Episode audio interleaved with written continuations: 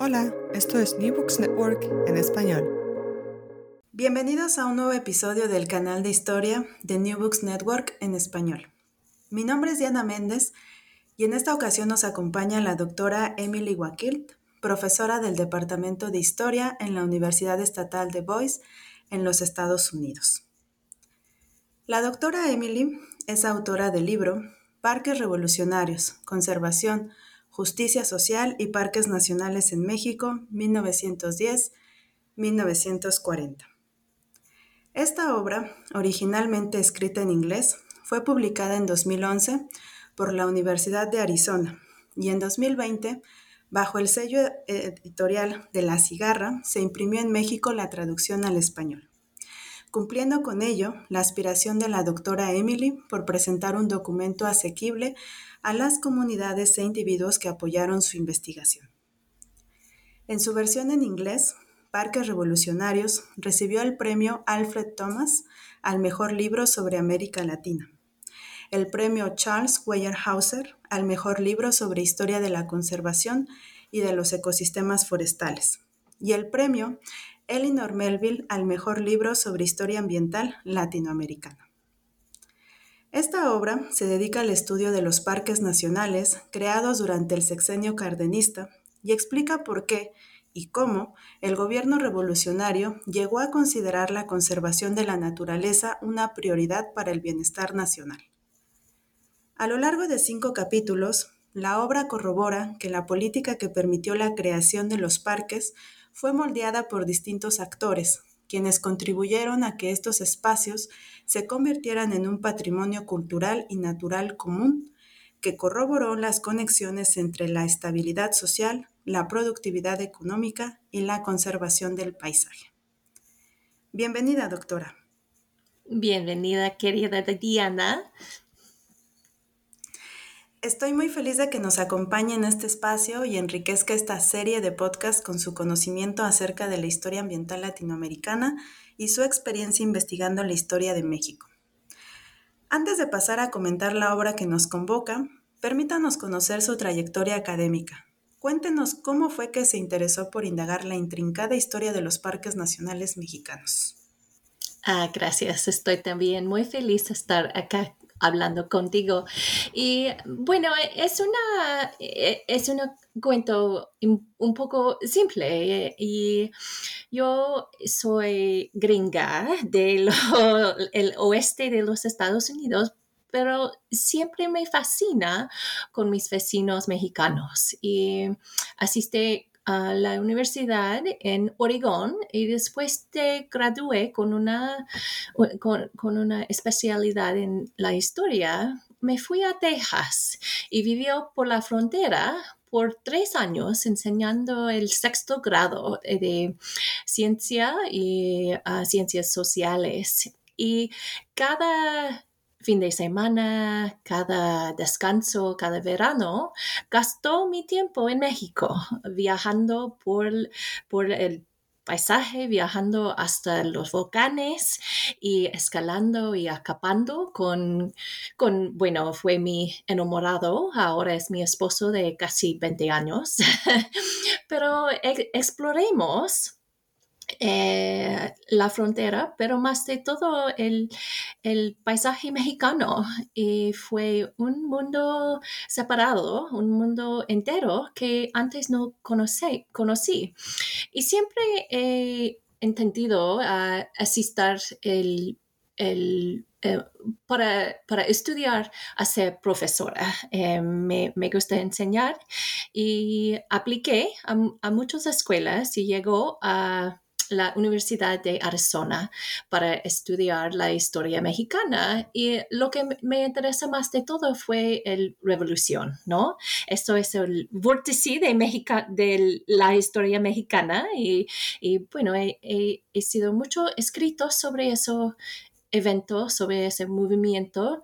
Um, y, eso me, fascina en, en por qué habían personas que quieren abandonar todo lo que tiene para construir una sociedad mejor, ¿no?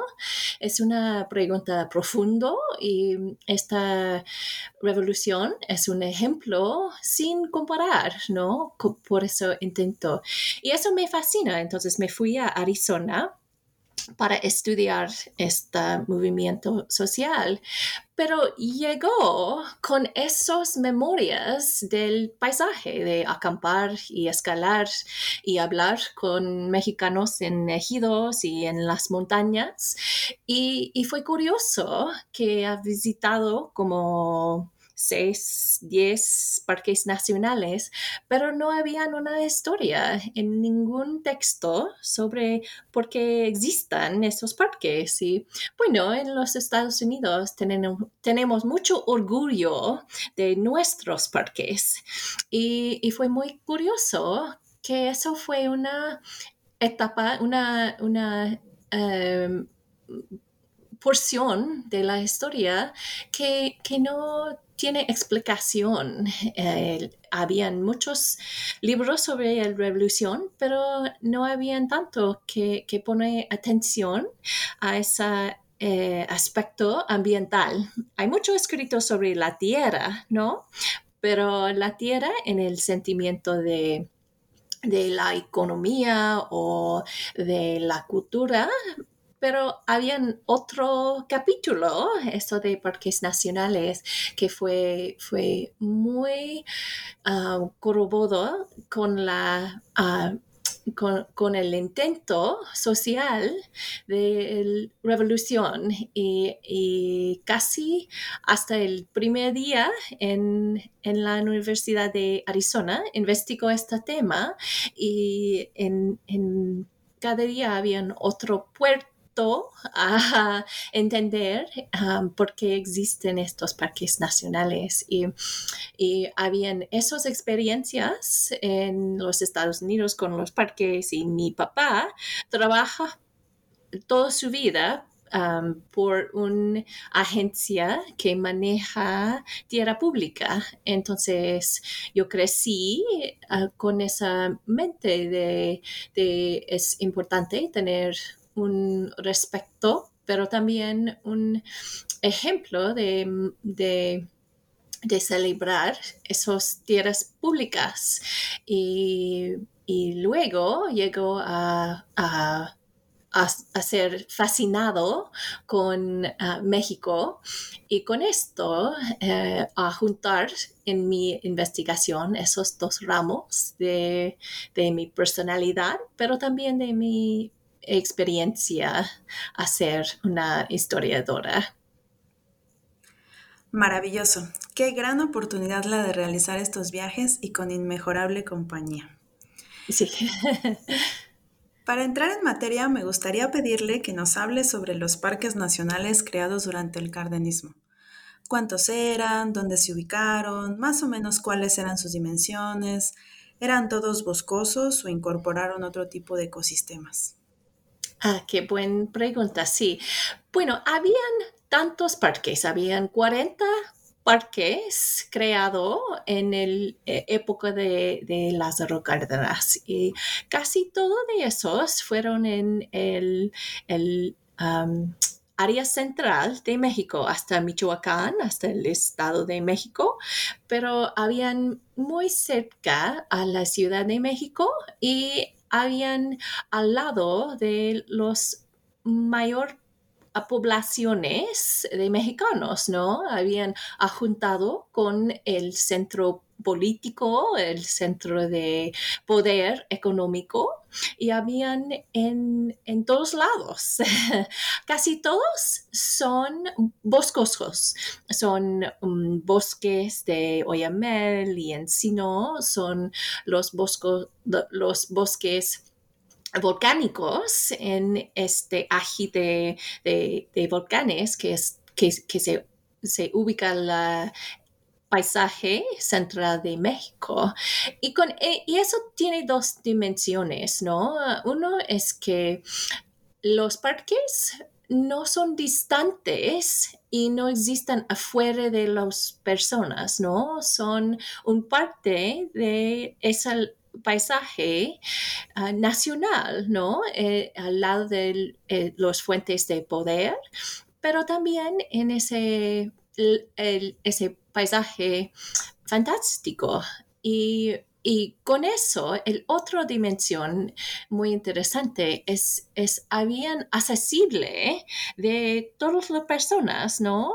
A campesinos, trabajadores y, y eh, habían manera de usar los parques por la mayoría de la población mexicana. Y eso es algo muy distinto, ¿no? Porque los parques nacionales en los Estados Unidos son el reversa, ¿no? Son, ah, eh, no son ajuntados de Nueva York o um, ciudades grandes, habían construido en la frontera, pero muy de una gran distancia a donde se viven muchos ciudadanos americanos.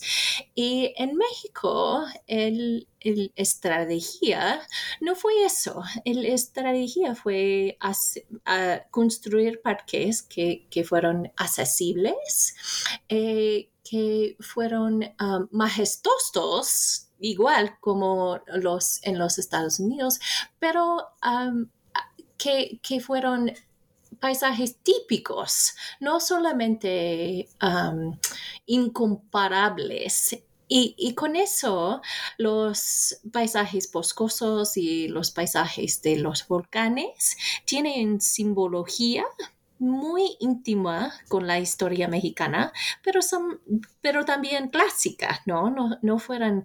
Eh, eh, eh, no, no, fueran algo muy distinto. Y en ese momento, en los, los 1930, ah, en el época de Cárdenas, fue, había una mentalidad que fue, que tenía un, poco de respeto del medio ambiente, pero más de todo, todo fueron un espíritu de cuidar ese paisaje en cómo funciona ah, lo, el agua con la tierra y los bosques con los animales y todo eso fue, fue mezclado.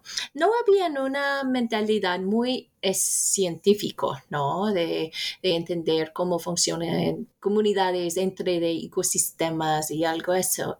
Eh, y, eso, habían más de todo representar el, el recurso natural que, que, que, muchos saben eh, viven adentro de un bosque.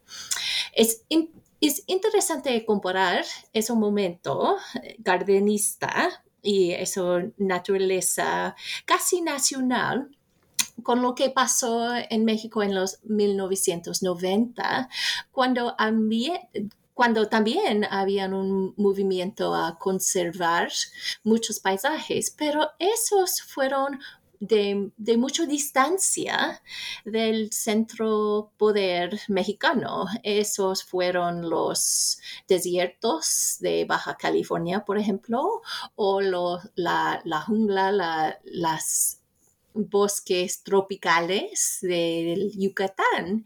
Eso también tiene sentido mexicano, por supuesto, pero fueron muy distintos de ese momento revolucionario que, que habían muy lijado, muy, muy íntimo con la política cardenista. Entonces, habían muchos parques, 40 parques, y en el momento de 1940, el México tenía más parques de cualquier país en el mundo. Y eso es un dato muy simple, pero profundo, creo, porque muchos mexicanos no saben eso, y ni tampoco el mundo tiene esa recognición que habían muchos eh, senderos apartes para, para pensar en parques y pensar en este acto de conservar un lugar específico eh, por el valor que tiene a la naturaleza, pero de igual el valor eh, cultural. Estupendo. Muchas gracias. Su respuesta ha sido muy completa y nos ha permitido imaginar los paisajes de estos parques. Quisiera preguntarle ahora, en el nombre Parques Nacionales, ¿qué significado tuvo lo nacional para la política cardenista? Es decir, ¿qué proyecto de cambio social se buscó impulsar mediante la creación de estos parques? Ah, qué buena pregunta. Sí. Bueno, el, nombre Parque Nacional fue algo muy interesante eh, eh, cuando empecé esta investigación porque cuando describe cómo funcionan esos parques nacionales mexicanos, a muchas personas me dijeron que, oh, eso no es parque nacional, eso es un parque estatal o eso es un, un bosque nacional o algo así. Es más como los Adirondacks o es, es, como otro tipo de, de, parque, pero no es parque nacional. Y para mí había una, tenía una epifanía cuando leí algo que ha escrito Miguel Ángel de Quevedo. Y Miguel Ángel de Quevedo fue una figura muy importante en la historia de los parques nacionales. Él también tiene unas huellas en la Ciudad de México, ¿no? Vivía en Coyoacán y ahora hay una hay una Ah, camino muy ruidoso con su, nombre en esto, pero Quevedo dice que, son parques nacionales porque los mexicanos se llaman parques nacionales, ¿no? Y tiene la sobre, ah, la libertad de describirlos como nacionales. Y eso fue el contexto de revolución social, ¿no? Y el, nombre de parque nacional tiene sentido diferente en diferentes partes del mundo, pero en la política cardenista fue específica eh, por su por su relación con otro tipo de cambio social, ¿no? Como este reforma agraria, como también este trabajo de escuelas rurales y como también con estos nuevos sistemas políticas de incorporar nuevas poblaciones en estas actas y del, formar esta eh, eh, operación estatal.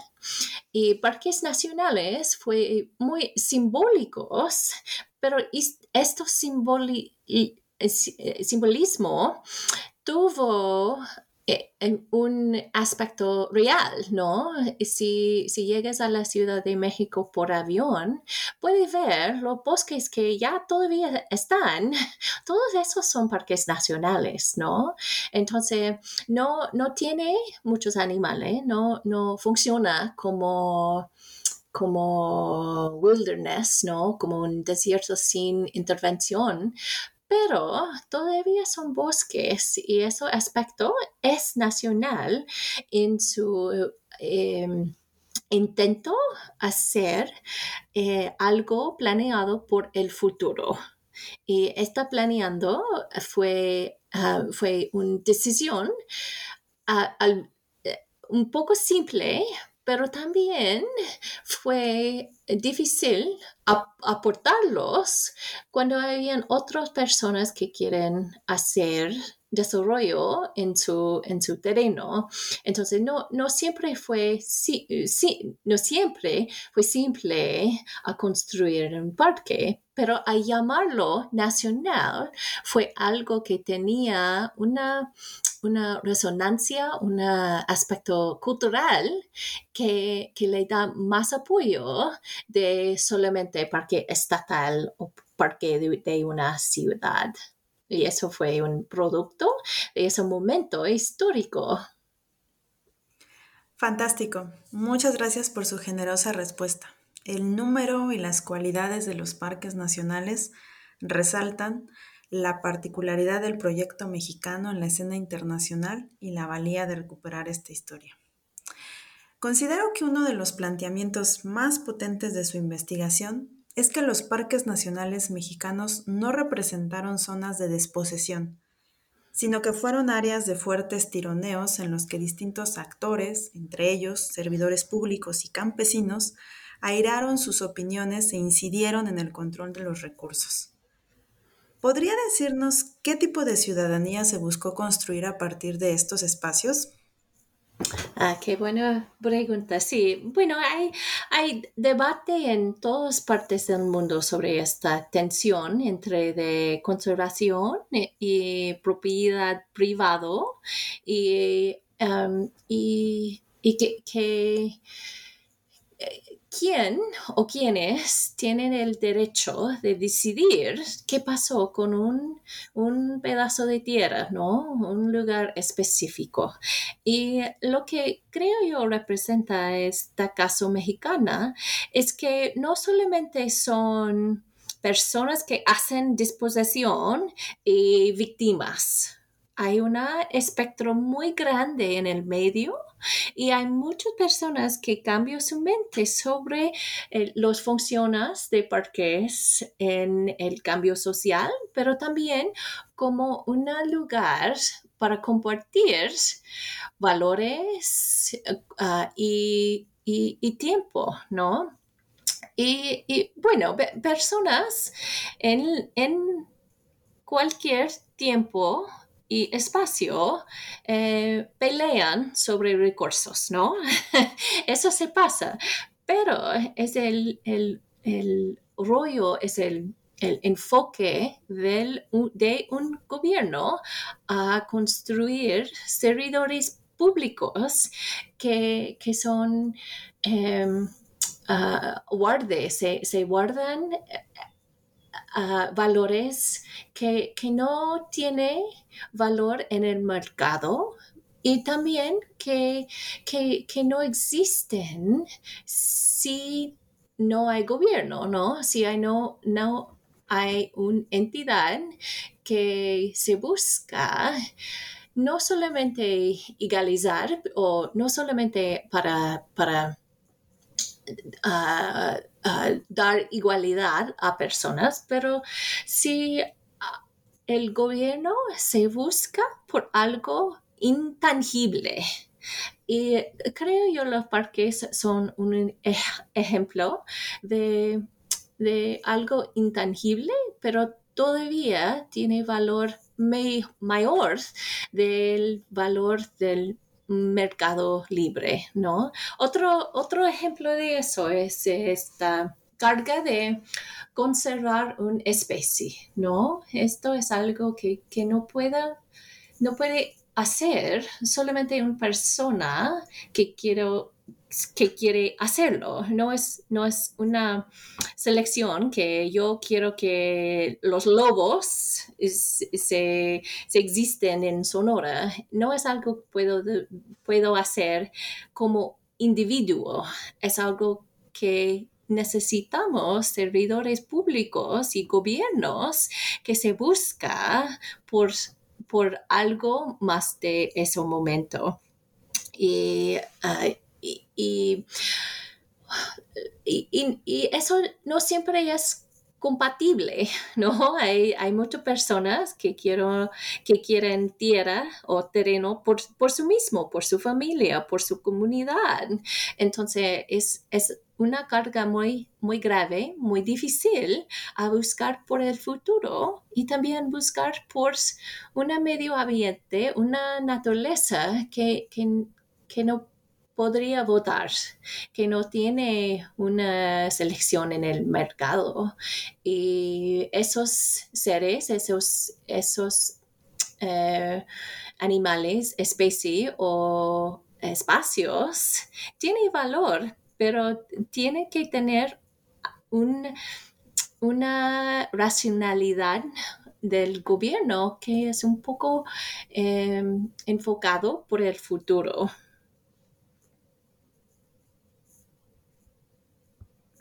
Muy importante lo que acaba de decirnos, sobre todo por la influencia del reparto agrario en el cardenismo. En su libro deja en claro que en el contexto internacional existían distintas versiones para la creación y gestión de parques nacionales. ¿Cuál diría entonces que es la especificidad mexicana? Es decir, ¿qué distinguió al cardenismo como proyecto de nacionalización de la naturaleza? Ah, muy bien, sí. Bueno, creo yo que el cardenismo nos dejó que había un ejemplo histórico, el cambio social, juntado con el medioambientalismo o algo que protege la naturaleza. Y estamos en un momento ahora donde hay un debate profundo sobre si esta conservación de la naturaleza es algo que, bueno, en los Estados Unidos el debate es, es algo que significa la supremacia blanco, ¿no? Es algo que está siempre al, asociado con esclavitud o el disposición de la tierra indígena. Y eso es una, bueno, profunda crítica, crítica del, del movimiento ambiental. Y creo yo que el caso mexicano y más de todo el caso del cardenismo nos da un ejemplo histórico de de algo que no fue de esa, esa manera. Eh, tenemos figuras en la historia ambiental de los Estados Unidos que son, son eh, héroes, ¿no? Y estamos en el momento de destruir los héroes y criticar sus decisiones personales, pero también del contexto. Y creo yo eso es importante, conversación, pero no podemos, pero creo yo también, no es posible uh, expectar o, um, demandar que personas que vivían hace un 100, 100 años o más tienen la misma mentalidad que tenemos hoy. Y no hay ninguna persona que está perfecto y, no es justo uh, expectar que que nuestros héroes no se hace algo mal. Entonces, los héroes mexicanos como Lázaro Cárdenas, como Miguel Ángel de Quevedo, como eh, Enrique um, Beltrán y otros son complicados, todos son complicados, pero nos, nos da otro ramo de entender en cómo llega sociedades a proteger la naturaleza y esta relación entre cambio social y proteger la naturaleza es algo no, no único, pero algo muy especial de la historia mexicana. Es una historia que debemos tener mucho orgullo en cómo pasó como, como pasé, y, pero también es algo que debemos en los otros lados, en los Estados Unidos, en Europa, en la Patagonia, en otras partes, debemos aprender lecciones de esa experiencia. Hay mucho de eso que fue fue, fue bien, pero hay otras partes que, que no, no fueron tan bien ni por estos cambios sociales ni tampoco por la naturaleza. Pero esta historia y en cómo se pasa el proceso de construir eh, conservación y parques nacionales nos da mucho que ver con esos debates, no son tan simples, ¿no? no solamente agresores y víctimas, hay muchos otros senderos y, y si excavamos y si buscamos por esos senderos, podemos pensar en nuevos senderos por el futuro, ¿no? Muy de acuerdo con lo que has señalado. Considero que entender esa diversidad de visiones es una de las razones por las que es importante indagar y dar a conocer este pasado. El libro propone entender al cardenismo como un modelo de ambientalismo revolucionario signado por la idea de una integración entre lo natural y lo humano que logró incidir en la conservación. ¿Cuál diría que es la diferencia entre este modelo y aquel que coloca en primer plano la idea de justicia ambiental? Dicho de otro modo, ¿cuáles serían las implicaciones de anteponer la noción de ambientalismo a la de justicia ambiental para referirse a los actores asociados al conservacionismo? Ah, sí, eso también es, eh, se, acerca de esos debates muy importantes y muy, muy al lado con nuestro momento en el antropoceno, ¿no? Con esta realización que somos seres humanos cambiando el mundo entero. Y bueno, la, yo tengo muchos pensamientos en eso, pero voy a tratar de ser los eh, en, una manera claro y, simple. Bueno, hay un movimiento de justicia ambiental que está muy alejado en los Estados Unidos con ese movimiento de derechos civiles y, con la crítica profundo que, que el, mundo tóxico eh, eh, ha sido intentado a, a, desprivilegiar comunidades de color en los Estados Unidos. Y ese movimiento de justicia ambiental tiene una fecha muy específica, ¿no? Está alejado con, con algunos momentos donde habían peleados legales sobre el acto de dejar residuos tóxicos en comunidades en Carolina del Norte, en Nueva York, en Luisiana, en, en otras partes. Y esas comunidades se, dicen no y se, juntan y con una profundez eh, refusar a tomar estos eh, materias eh, eh, tóxicos. Y eso tiene una definición alejado del gobierno en los Estados Unidos. Este, el, Agencia de Protección Medioambientalista que, que está cargado desde leyes de los 1970 con proteger ciudadanos de este daño de su salud em, eh, eh, por el gobierno federal. Y eso eh, ha, crecido a criticar esas desigualdades.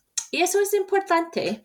Pero creo yo, en el mundo mexicano, en el mundo latinoamericano, hay algo diferente que, que, existe antes de esos debates de justicia ambiental y creo yo es más profundo y eso es bueno, creo yo que hay esos movimientos y sentimientos y pensamientos ambientales desde México y muchos otros países en América Latina siempre han sido preguntas sociales.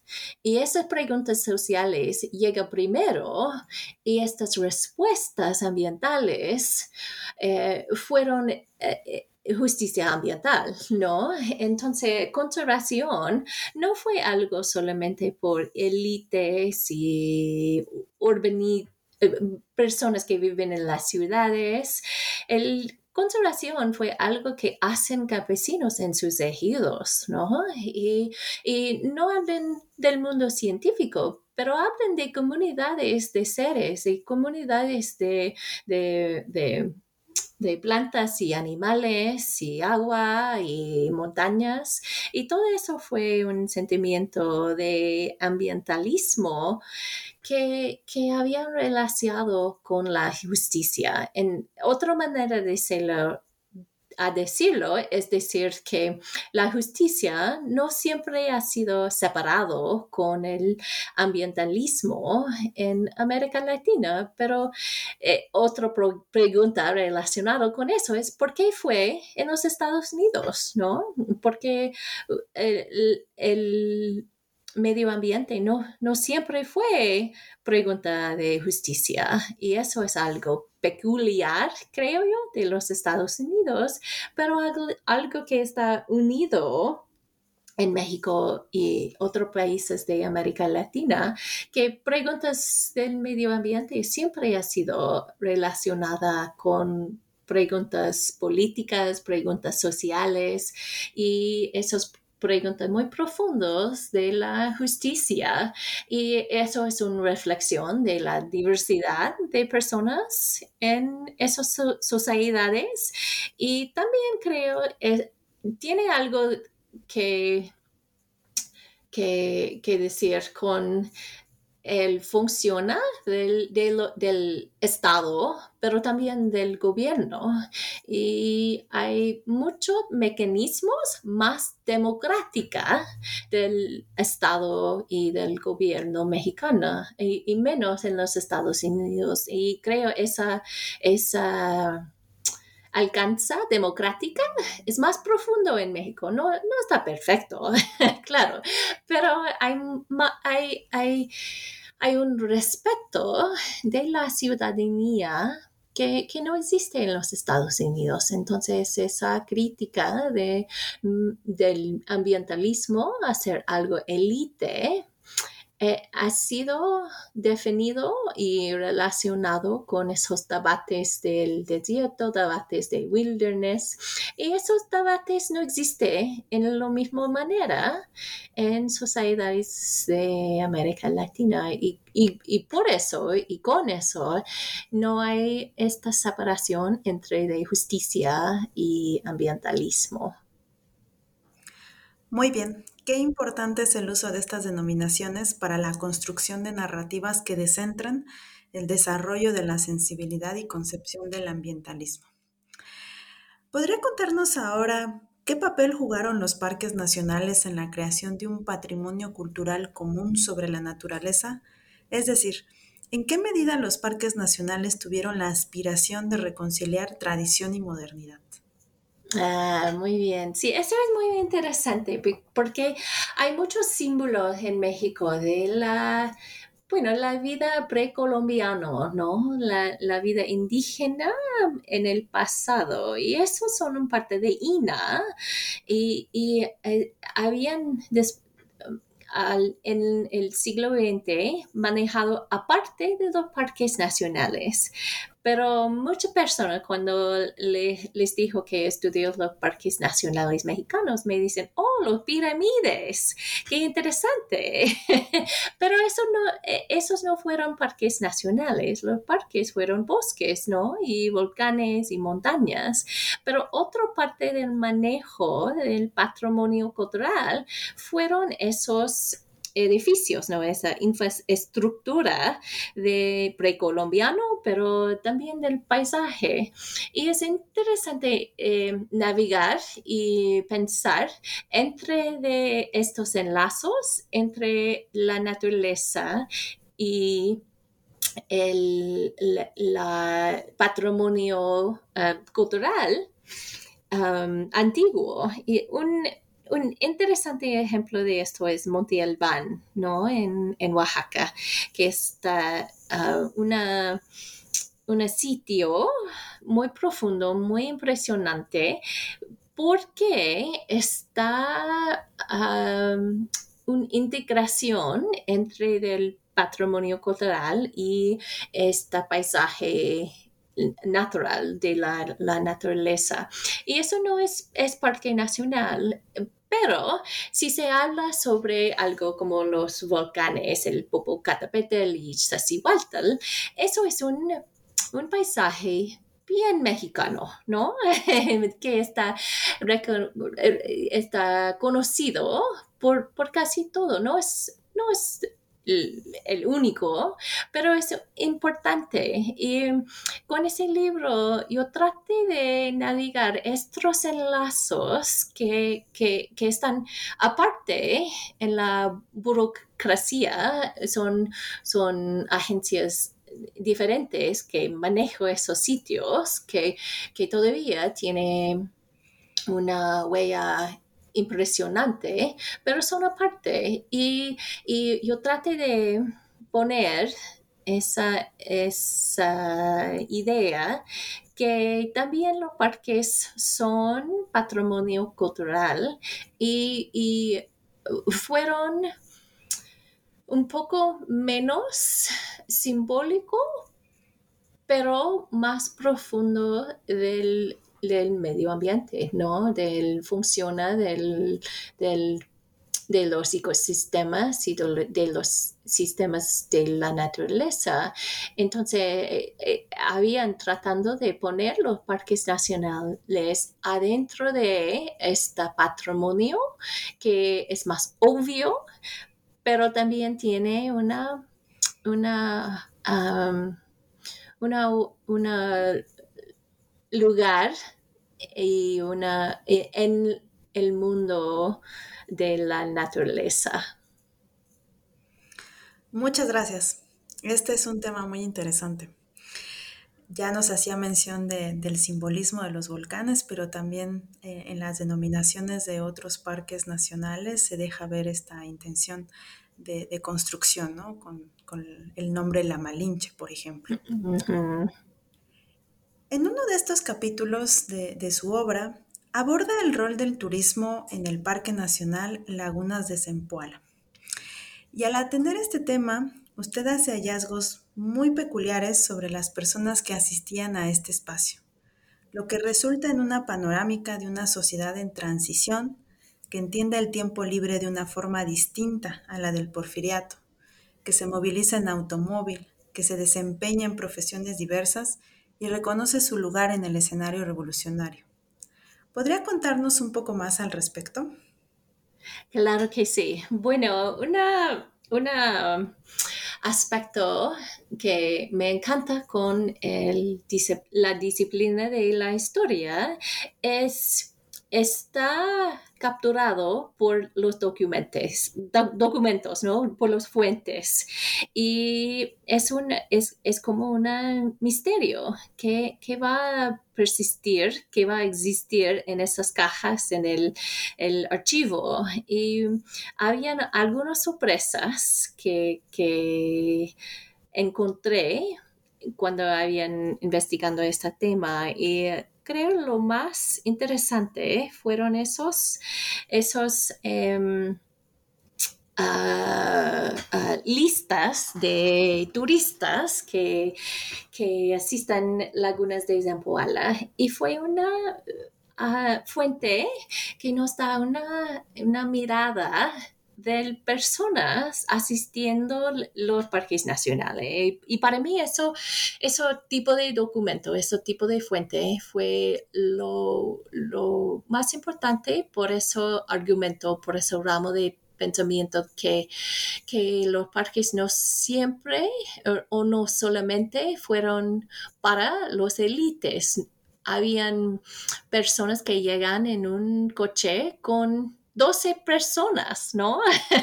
Con 8 personas y, y, podría imaginar en cómo fue eso y, los comentarios, esos... Em, esas listas tienen el nombre de la persona, su dirección, en, en dónde llega y, y, también comentarios y su empleo.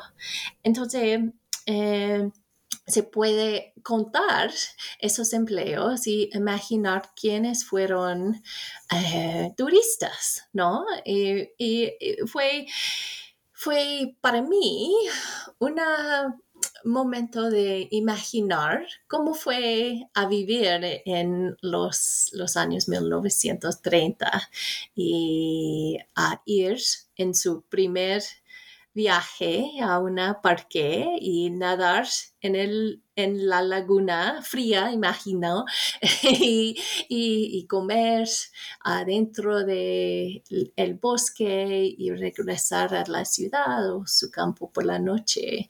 Y eh, hay mucho sobre la conservación y parques que es muy burocrática, ¿no? Es, es institucional, tiene política, tiene eh, reportes y memorando y todo eso. Pero esas experiencias de turistas fue un momento a pensar en las personas que habían construyendo memorias pero también relaciones entre sus familias y también con el medio ambiente en esas experiencias. Eh, entonces, eso no habían todo no había completo y las listas de visitantes uh, para Laguna Zempoala fueron lo más completo y en el libro uso esos para construir esta, esta mirada de en cómo usan los parques y también para,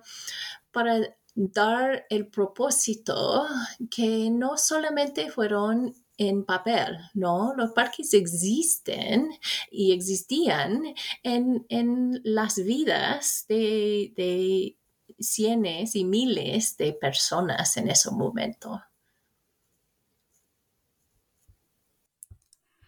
Qué tema tan fascinante.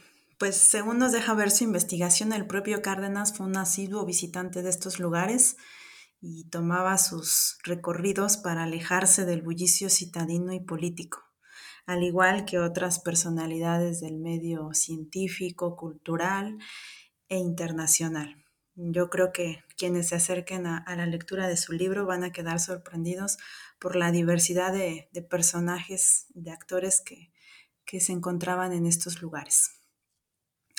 Precisamente pasando a, la cuestión de, la visita y de la experiencia, quisiera preguntarle cuál fue su experiencia eh, llegando a estos parques que, son los estudios de caso de su libro. Me refiero a, las lagunas de Zempoala, el Iztapopo, la Malinche y el Teposteco. ¿Cuál es su favorito y recomendaría visitar a quienes nos escuchan? Ah, muy bien. Sí, sí, yo, yo gasto mucho tiempo en los parques y me ama todos, todos más de esta lista de los capítulos, pero creo yo, esta parque la Malinche es mi favorito eh, porque tiene muchos eh, aspectos de, esta historia complicada de los parques nacionales. Bueno, en Lagunas de Zampoala me fui y, tenía, bueno, horas de conversación con los guardaparques y me sorprendió aprendí con sus experiencias y aprendí mucho en, ese momento y tengo memoria buena de eso. Y, los volcanes, Ixtapopo, yo escalé hasta, hasta la cima de Ixta con, con mi esposo. Él es muy buen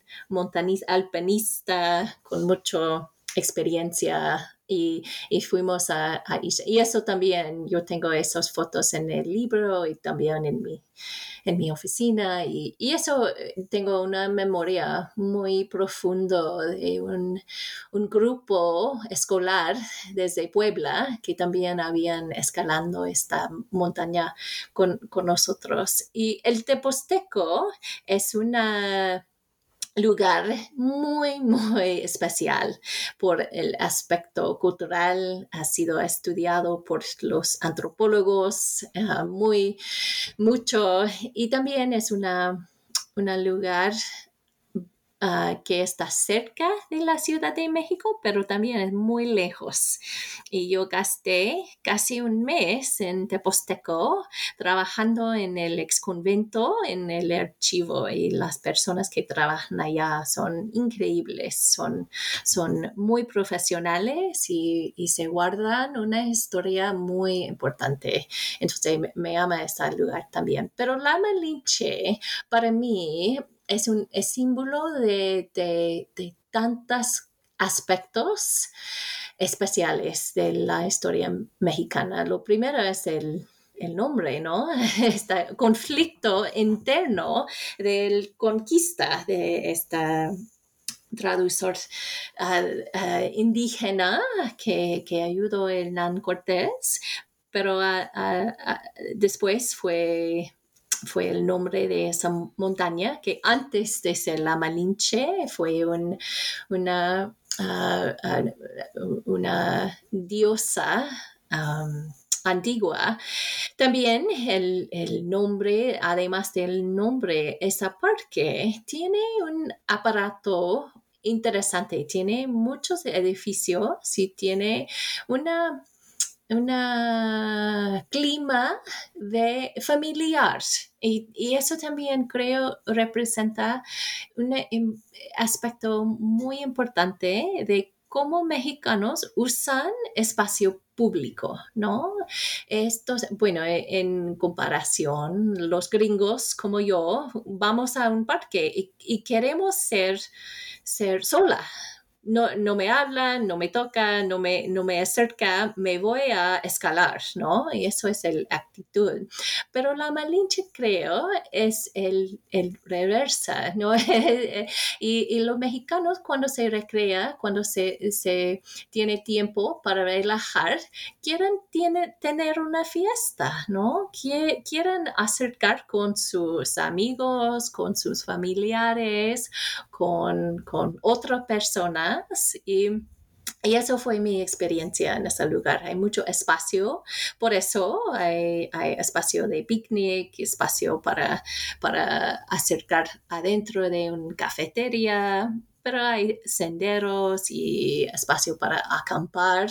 Entonces, adentro del parque hay infraestructura uh, construido por el gobierno para hacer esto, pero también está, está alejado a ejidos y pueblos que también tiene su propia historia, que no siempre está pacificada, ¿no? Y, cuando estaba investigando esta, esa parque, yo encontré muchos documentos y la mayoría de los fuentes por ese capítulo fueron en la reforma, en el archivo agraria, eh, que fueron documentando la, eh, la reforma agraria y bueno, eh, y, por eso tengo muy distintas memorias de trabajar en ese archivo al lado de personas que habían tratando de,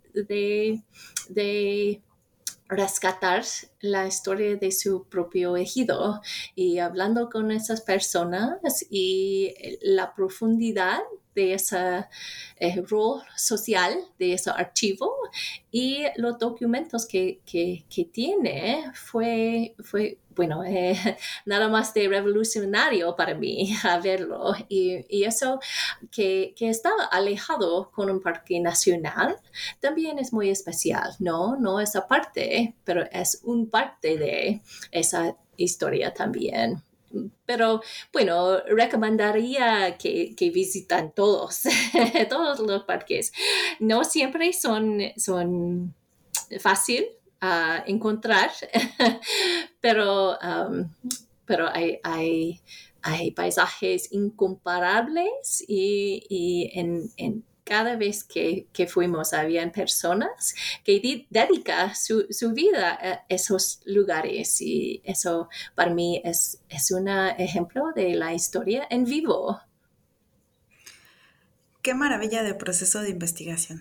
Estoy segura de que la oportunidad de visitar los parques cambió su perspectiva inicial sobre el tema.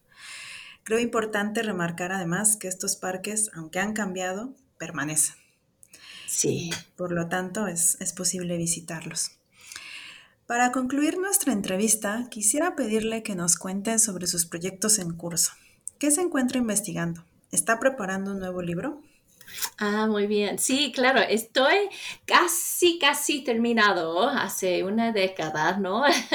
Con un nuevo libro. Está, bueno, tiene contrato y está casi terminado sobre los parques nacionales en América del Sur.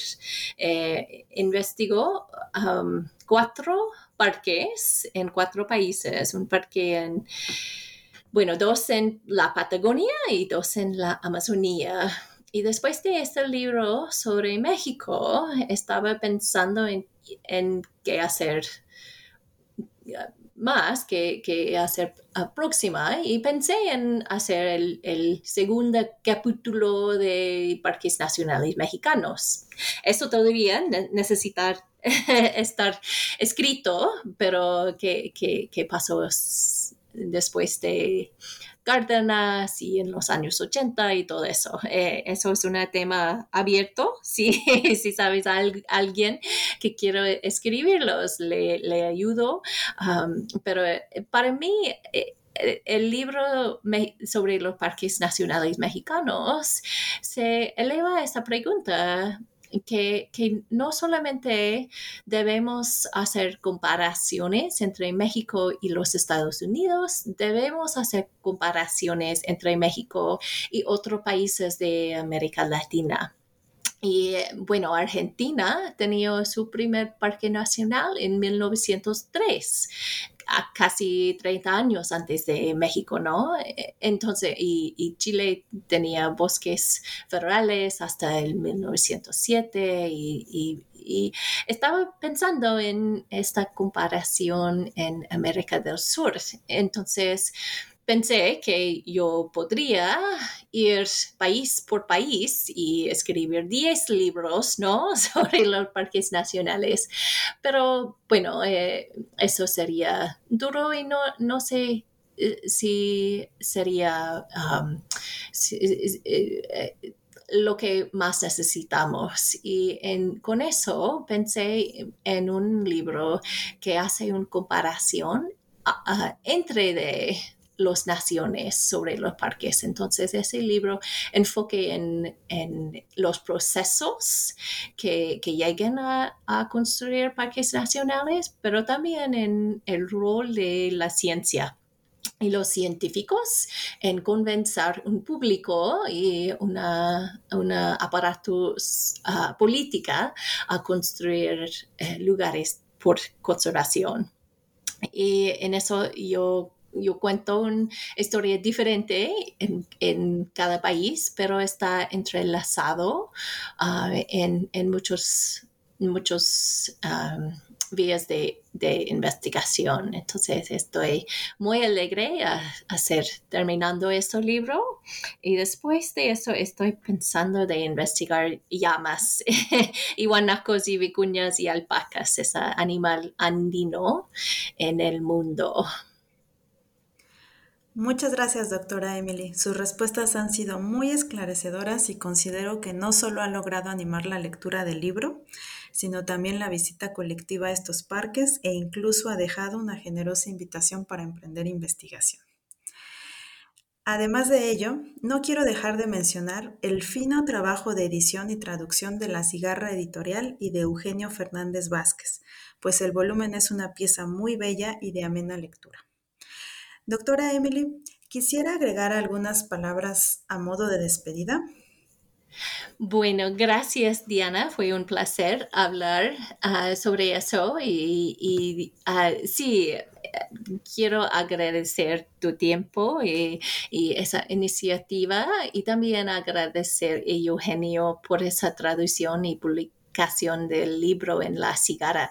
Se puede comprar el libro en lacigara.com.mx y también se puede encontrar en muchas eh, librerías en, México hasta Chiapas, hasta la Condesa. Entonces, espero que le encuentre y, le guste el libro. Fue un placer de mi vida de, escribirlo y, y continuar hablando sobre eso.